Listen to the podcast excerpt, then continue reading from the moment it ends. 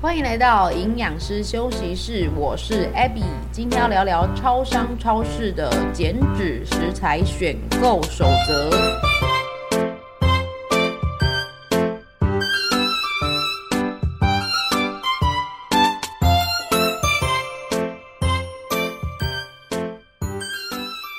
Hello Hello，好久不见哎，我昨天才从那个加拿大那里回来哦。大概七点半的时候抵达台湾呢、你知道一下飞机啊，台湾的潮湿味真的是非常的明显呢。才去个三周而已，气温一下子就升高到现在是怎样？三十几度哎，Oh my god，热死了。然后最棒的是，哇，居然回到台湾的这一周开始，已经不用那个在捷运上面已经不用戴口罩了，立刻就是。很适应，因为国外也都没有再戴，所以回来直接也不用戴。不过台湾人还是蛮守规矩的，还是说大家已经习惯了戴着口罩比较有安全感呢？我整个车厢看过去，好像只有我没戴，大部分的人还是没有把口罩给脱掉啦。这可能需要一段时间，反正越来越热呢，大家就会慢慢的屈服吧。嘿嘿，这一趟旅行出发之前呢、我有称体重。是五十二点九，然后体脂肪大概十八。昨天呢，回家的时候还想说，这一趟出去也都没什么运动，吃的还蛮随性的，于是晚上就有点不敢称，然后一直到今天早上呢，就站上去了，噔噔，哎，还是五十二点九哎，然后体脂肪也是十七、十八这样子，也就是说呢，我这一趟旅行没胖也没瘦，维持得很好，嘿。我跟你讲吼，其实呢，出门旅游啊，吃大餐不想要变胖，我心里有几个大原则分享给你。第一，不饿就不要吃。那这边所谓的饿啊，你一定要跟想吃这件事情做区分。饥饿感它通常会出现在你吃了正餐之后的。至少四小时以上才会发生，甚至有时候你一餐如果是分量比较大的，蛋白质多或比较油腻的话，它可能还会需要六到八小时以上排空之后，你才会真的感觉到饥饿，身体会发给你讯号说，诶，现在是真的需要食物了。好，这跟我刚才提到的想吃的欲望是不一样的。我们常常。是为了无聊打发时间，或是排解压力呀、哦，看到人家吃才想要吃，那个都不是真正饥饿所引发的进食行为。所以呢，第一个不饿就不要吃，而且你要分辨它是饥饿还是想吃。第二点，一直走，一直走，一直走。真的，我跟你讲，我这趟旅游不是说我这一趟啊，我每一次只要出门旅游去呢，一定会用双脚去认识当地的风土民情，也就是一直走，大概每天至少都会一万五起跳啦。这一次我看自己的记录啊，有最高一天走到两万六千多步。那那一天是还可以啦，我觉得出国心态可能是不太一样，所以那个疲惫感显得比较轻一点。而且加拿大的风景真的非常的漂亮。我那一天走的是去它的 Stanley Park，它整个你走一圈它的公园啊，就有十公里哦，哦，非常推荐大家如果要去温哥华旅行的话，哦，那个风景看过去都是 4K，你知道吗？非常的清晰，空气污染很少，推荐给大家。诶，怎么讲到这个？对对，我要讲每天走路这件事情啦。哦，那所以呢，一直走，一方面当然是提高你的非运动活动量，哦，也就是说，你整个人一整天不会只有坐着或者是躺着，你的基础单位时间的消耗热量是比较高的。哦，所以我们呢，出门旅游不要闲下来，给它走下去就对了啦。再来第三点是我自己有用力的去克制的事情，就是吃零食啊！你知道，每次去国外，我非常的喜欢逛当地的超商跟超市，因为卖的那种小东西都是台湾没有的，那种早餐谷片 cereal 啊，或者是巧克力棒啊，一些高蛋白的零食，你知道西方人很爱做那些东西，好像搞得很健康，其实呢又是快速获得热量的一些小零食就对了。看着看着就会全部都很想买，全部都想吃吃看。但是你一定要忍住，你可以买，只不过需要非常的谨慎去限制自己每次的食用量。还好我这趟旅行啊，不是一个人，一个人其实自制力是相对来讲。会比较薄弱，但如果有旁边有人在看的话，我会比较爱面子，所以会克制的更多。总之，我整体来说，这趟旅行吃的零食量好像比在台湾的时候还要少。很大的原因也是因为这是一个度假，不是工作。我们常常会因为工作结束之后啊，那一股压力要释放，就会去吃一些有的没的。反而出去旅行啊，心里没有那个负担的时候，就不会找这些零食来宣泄啦。所以呢，第三点就是要控制吃零食的频率跟分量哦。以上三点呢，就是我觉得可以维持体态的大原则。诶，这一趟旅行我真的吃正餐的时候，我就给他大吃什么气司啊、油炸物啊、饮料，就是直接来，我都没有再给他克制的。但是整趟。就没有胖哎、欸，非常非常的意外。本来想说，哎、会不会年纪大了会，你知道的，不能太嚣张。Anyway，刚才讲的三个原则，第一点，不饿就不吃；第二点，走多一点，一天至少一万以上，那两万是更好。那第三点，不要吃零食。呃，这三点其实也是除了旅游之外呢，平常也需要去留意的，可以让体态维持在一个健康的范围啦。接下来是一位听众的发问，他先说想要听金钱症候群的主题哦，这之后可以安排。那这边的问题是说他会疯狂的水肿，最严重的时候会差到二点五公斤，哎，你真的很疯哎，怎么会那么多啊？然后会想要吃甜食、碳水化合物啊，这要怎么改善呢？一般女生生理期的水肿，大概体重上升的范围是一到两公斤呐、啊，那。这个其实是没有一定的，这是平均值。二点五公斤的确是一个超出平均范围的数字，也就是说，你的水肿程度比一般人还要再多上蛮多的。那有关于水肿的一些比较细节的讨论，我在 Podcast 第九集的时候有讲到。有兴趣的朋友呢，可以回去复习一下内容。那么我这边就先针对经前症候群的水肿来做一个简短的说明哦。关于女生生理期的水肿啊，这个要从月经之后的排卵期那一天开始说起，也就是你生理期来的第十一天到第十四天左右，我们就会进行排卵。那排卵的时候呢，这个身体的荷尔蒙，黄体素跟雌激素的荷。荷尔蒙浓度就会产生一个比较明显的变化，接着就会影响身体水分滞留的状况。那为什么身体要留水分呢？留这些重量呢？就是因为呢。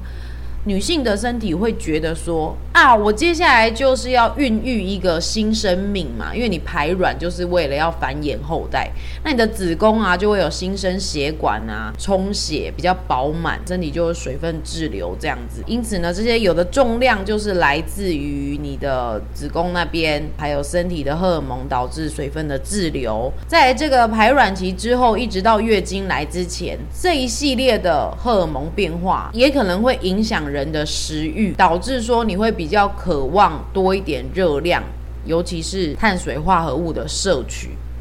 但这不是一定的，我也请各位女性朋友呢，不要把这个当成你爱吃的借口啊！啊，其实很多事情是这样，你要知道身体为什么有这些反应，接着就是留意自己的饮食行为，才不会一次又一次累积热量的过度摄取啦。那体质比较容易水肿的人，就更要注意糖分跟盐分的摄取量，因为过量的糖跟盐，它也都会把水分锁在身体里面哦。最后就是提醒说呢，如果你是生活形态久坐久站也是哦，就是站着很久的都没有在行走走动的话。血液循环就相对会比较差啦，那也会影响你身体里面水分的运用。那这边我举个例子，就是有人会用手去按压你的脚踝啊，或者是小腿前侧哦，然后看这个肌肤回弹的速度。如果回弹的速度比较慢的话，哦，那这可能就是有。一点水肿的现象啦，至于说为什么会这样子，第一个当然就是刚才讲的水肿，再来就是循环不良，或者是身体里面有发炎的状况啊，可能导致你的组织比较肿胀。最后就是肌肉量比较低的人，也会造成这个皮肤的弹性比较差，会让这个肌肤回弹速度比较慢。哎，因为我也是女生嘛，所以每个月也需要历经这一种生理期的。阴晴不定的变化，很想吃，但又要告诉自己说需要克制，不然肿起来就是又很难看，心情就更差了，不是吗？爱吃又爱美，就要吃得巧，好不好？重点是要去了解身体的反应，知道自己吃什么东西比较容易肿，吃什么东西就还好，没有那么严重，你自己去归类一下，吃起来会比较安心一点。接下来要进入今天的主题啦。一位听众朋友跟我说，因为夏天快要到了，希望可以来一个减肥的集训哦。就是他提议说，用超商、超市看是能够怎么选择食材来帮助减肥。这个想法还是很好哦。我这边强调一下，其实所有的饮食法，它大概都会依据几个坚固的原则。不论说你今天要用超市、超商，还是小吃店啊，呃等等之类的，任何可以取得不同食材的地点，只要你很清楚自己的目标跟营养的需求量尺度是要怎么抓，像是。热量啊，三大营养素，还有你对食物的认识，这一些基本原则，把它弄得很熟很懂之后呢，其实在哪里吃饭，用什么食物，都是可以行得通的哦。那特别是这些食物可以从比较接近原型的形态，让你去做加工，自己去着手处理的话，那做起来就会更顺利啦。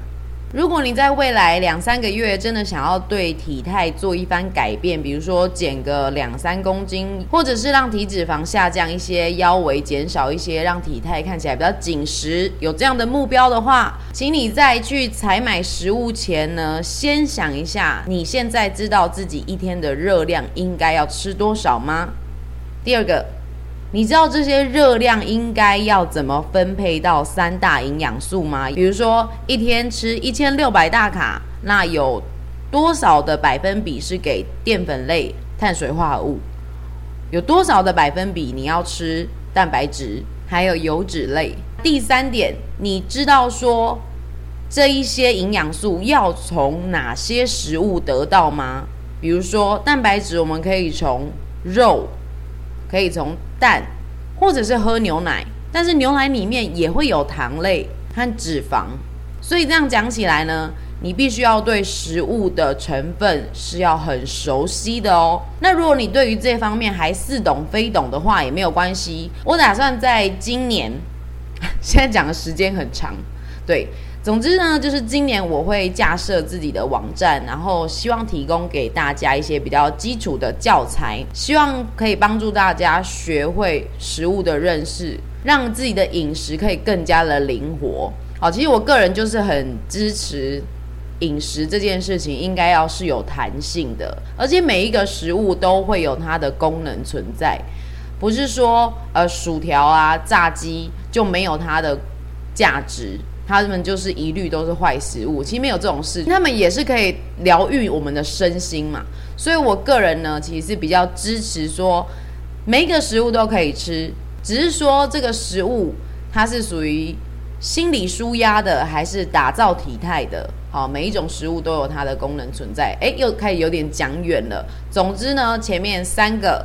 好，请你先认识一下，你知不知道自己的总热量摄取？知不知道三大营养素怎么吃？那知道说三大营养素要从哪些食物来吗？无论你今天使用的是什么饮食法，或是叉叉菜单啊，哦，我想刚才讲到的这些，都是在营养学里面很基础的语言哦，就像是你要学国字。哦，你也许需要知道部首，你要知道这个注音怎么拼，你要学英文哦，你要先知道一些单字、一些文法。那你要学饮食哦，你的热量、营养素也必须要先具备好，再去使用这些菜单，用起来才会真的知道它的精髓跟逻辑在哪里。哦，不会说这个没用就跳下一个，那永远在这个循环里面迷路。也达不到自己的目标，弄得自己很挫折，哼，那损失了你的时间跟精神啊，那这样就很可惜啦。所以呢，如果你听了这一集有打动你的心的话，拜托就是从基本的开始好好学。那之后相信你听到更多的饮食方式，你就可以一眼看穿它的底层逻辑在哪里。哎。好，首先讲到这个超市哦，我会比较建议说，如果你已经下定决心，就是要好好的利用超市。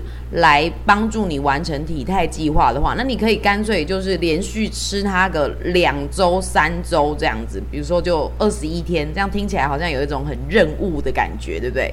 一方面是你也不用再想太多说，啊，我等一下去那里买个什么，然后再去这个卤味摊买个什么，再去夜市买个什么，还是妈妈煮了什么又加一加减一减的，哦，就变得更模糊，没有聚焦，你知道吗？所以我会比较建议说，如果你今天已经提出了要用超市，外面在打雷耶，我有录进去吗？等一下啊，反正外面在下雨啦，不管它。刚才讲到就是，你就把所有的精神都放在去超市买东西就好了。这主要是不要浪费你思考的时间。你知道我们一天要做的决定非常的多。早上起来怎么弄头发，穿什么衣服，搭车啊，呃，走路啊，跟朋友聊天，或者是跟主管报告事情，醒着的每一个时间当下，几乎都在做判断、做选择哦。所以呢，把自己的饮食限制在一些范围之内，其实就是节省你思考的时间，让你非常直觉说，哦，我现在要吃东西，我就去哪里抓，这样就好了。那我们先讲到超市。我就举个我平常逛全联的例子好了。你一进去这个超市之后，拿了篮子，啊，可以先看到的可能是右边是面包，啊，左边是水果。这个时候我的心里就会浮现，他们都是提供糖类，但是呢，一个是加工精致的糖，一个是天然的糖，而且带有这个纤维以及微量的营养素，像是维他命 C 啊，或是一些天然的植化素，可以抗氧化的。所以呢，当然二话不说，你是选择水果类，它可以作为你的点心，或者是这个饭后的一个小甜点这样子。那选择的方式，我会比较推荐你一次可以拿捏一个拳头大小的那一种分量，会比较好估算。比如说一个拳头大的苹果啊，或者是芭乐。嗯，讲到这个，你可以特别去。拿那些 GI 值偏低的水果，那要怎么判断呢？很容易，第一个纤维多啊，第二个吃起来会比较偏酸的那一类。那我举个例子好了，像是这个小番茄啊、葡萄柚啊、苹果啊，这个就是 GI 值会比较低的。那像是西瓜那种根本不太需要咬，你就可以吞下去的。哦，或者是这个太甜的荔枝啊、芒果啊、哈密瓜啊，这种就是比较偏高 GI 值的水果。虽然影响没有到超级巨大，可是也是不无小补的一个减脂小技巧啦。所以可以的话，你就挑这个低 GI 的水果来吃哦。接下来继续往前走，就会有这个蔬菜类。那我觉得蔬菜类呢，就看你个人习惯。我自己呢，会比较建议那种比较好处理的蔬菜，因为蔬菜它的好处就是吃多一点有饱足感。然后热量又非常的低，所以这种东西你就不需要去省了啊。但是不需要去省，也要注意保持新鲜这件事情啊，不要买一大堆放在冰箱，结果都坏掉这样子。那我个人比较常采购的蔬菜会是这个胡萝卜、大番茄哦，这两个生吃或者是煮熟都是很好用。好，再来像是洋葱啊，一些深绿色的叶菜类，还有高丽菜，好，这都是洗一洗、切一切就可丢下去炒了哈。非常的方便。那还有为了让你的菜色会比较香、比较好吃，像是这个青葱啊、大蒜，我也是会备在旁边的，因为可以爆香，这样可以让自己的料理比较有层次、有香气，不要说太依赖一些重口味的酱料、酱油、盐巴这样子，吃起来会比较没有负担啦。接下来就会看到肉品区哈，会有牛肉、猪肉、鸡肉啊，不拉不拉。Anyway，就挑这个脂肪含量比较低的就 OK 啦。因为那思考是这样子啊，你要吃这些肉就是为了得到蛋白质，那最好它就越纯粹越好。不要说吃了蛋白质又带了两三百大卡的油脂，这样会让你的减脂进度呢受到很大的阻碍。但偶尔吃带一些些油花的肉片是没有关系的，但是不要把它变成是很大比例的一部分。好，所以我会建议说，像是里脊肉啊、牛腱啊，或者是鸡胸、鸡腿、海鲜也非常的好。好，这一部分呢，就是在肉品区你可以获得的东西。那紧接着旁边的这个豆制品啊，我就比较推荐像是豆腐就好了。哦，豆干因为它水分含量比较少，好，小小的一两片啊，可能热量就也是一百大卡了，所以这个要注意哦。有的时候你会觉得说啊，蛋白质很好很好，但是你还是要注意它的分量，好不好？好，所以现在总结一下，你的手边可能就有拿到了糖类的水果，还有蔬菜纤维，以及豆鱼肉蛋类带来的蛋白质跟脂肪。接下来我们可能会看到存放牛奶优格的地方哦。哦，这边要注意，牛奶乳制品啊，它们是三大营养素都具备的一个食物，它的糖分、蛋白质跟脂肪都是有的。好，所以呢，你就是，我想先不要那么复杂好了，你只要先记得，你吃它是一个很丰富的营养，它的热量呢其实不算太低，哦，所以吃它是有一定的分量。那通常呢，使用牛奶的机会大概会是你的拿铁吧，或者是早餐的时候哦，那就限制在一天一杯，大约八十一百二十大卡左右的分量，心里有个底，这样就可以了。好，是一个很棒的蛋白质来源，而且可以补充钙质。那当然，如果你是不喝乳制品的，这也没有关系。好，你只要知道说它的营养素是什么。有没有欠你去补，这样就可以了。好，那目前我们还欠什么东西呢？就是淀粉类、高纤的碳水化合物，会是减脂的人所需要的。讲到这个啊，你知道我们的膳食纤维来源最大比例是来自于哪一种食物吗？哦，你可能会想说，是蔬菜吧，因为吃菜就会得膳食纤维啊。No，我跟你说哦，如果你的全谷根茎类呢，都是使用那种，比如说糙米啊，或者是呃地瓜、马铃薯、南瓜这种带有大量纤维的淀粉类。那么呢，其实你一整天的膳食纤维很大一部分就会来自于这些淀粉。为什么会这样呢？哦，有两个原因。第一个，蔬菜它的结构上面其实大部分还是水分。平均来讲，一百公克的蔬菜叶菜类啊，大概带有膳食纤维一到两克左右啦。好了，有一些比较高纤的，可能三公克。那像是地瓜啊、那个糙米啊，或者是一些豆类、绿豆、红豆，它们呢，一百公克就带有三到十五公克不等的这个膳食纤维哦。再加上我们人类其实是以淀粉为主食的，本来就会吃的比较多嘛，所以如果你把主食类特地的选成高纤的淀粉类。那么你一整天的膳食纤维摄取量就会大大的提升，整体的饮食结构我也会比较偏向低 GI，饱足感比较高，延缓饥饿，让食欲会比较稳定，这就是饮食控制的一个技巧啦。这边的采购你就可以买像是紫米、糙米或是白米去混一些绿豆啊，来煮成你的主食类。那我个人是比较懒啊，没有去煮那些饭。好，我本人呢会买冰烤地瓜，直接给它冰起来，或者是我蛮喜欢吃南瓜的，直接买个半个给它切一切，蒸一蒸之后放冰箱，也是可以吃个两三天这样子。所以想想看，你可以取得什么高纤的淀粉类来作为你的主食吧。刚才这样一系列的讲过来，都是关于比较偏生鲜食材的采购。如果你是一个比较没有办法煮东西，对这些蛮反感的，你也许也是可以买一些比较现成的，像是冷冻蔬菜呀，或者是冷冻毛豆，搭配一些鸡胸肉片。或者是它那个醉鸡哦，牛腱肉啊之类的啦，好，只要调味不要太重的，然后它是比较偏纯一点的蛋白质。我所谓纯一点的蛋白质，就是它没有混一些勾芡物啊，还是什么米粉啊，做成粥啊，或者是饭那种。好，你大概可以懂我意思。你可以买一些这种鲜食，可以放在冷藏存放，拿出来稍微退冰或加热，把它组装一下。诶，有菜，有高纤淀粉，也有蛋白质，这样的一餐，其实也是可以帮助你做一个体态管理的菜单。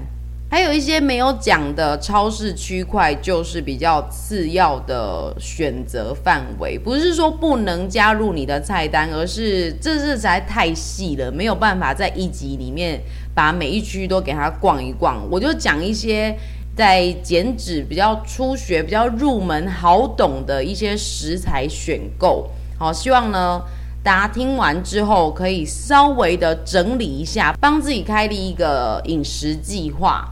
啊，就照着计划这样按表操课去给他做个两三周试试看哦。本来还想要再讲一下超商，但是呢，我觉得超商这个可以定期的给他做小篇幅的分享。为什么？因为我发现现在超商它鲜食更新的速度超级快，诶，根本就是逼你要一直买来尝鲜这样子。我想说，之后如果我有知道什么好玩有趣的齁，在每一集呢，可以小小的分享就好了。那么今天就聊到这里啦。如果你回去呢，在做计划的过程有什么想法的话，也很欢迎你私讯来分享你的意见，帮助我做更多的内容来说明。非常感谢你的收听哦！如果你喜欢我的频道，请记得要推荐给你的朋友收听，让更多人知道 AB 营养师休息室。那我们就下周见喽，拜拜。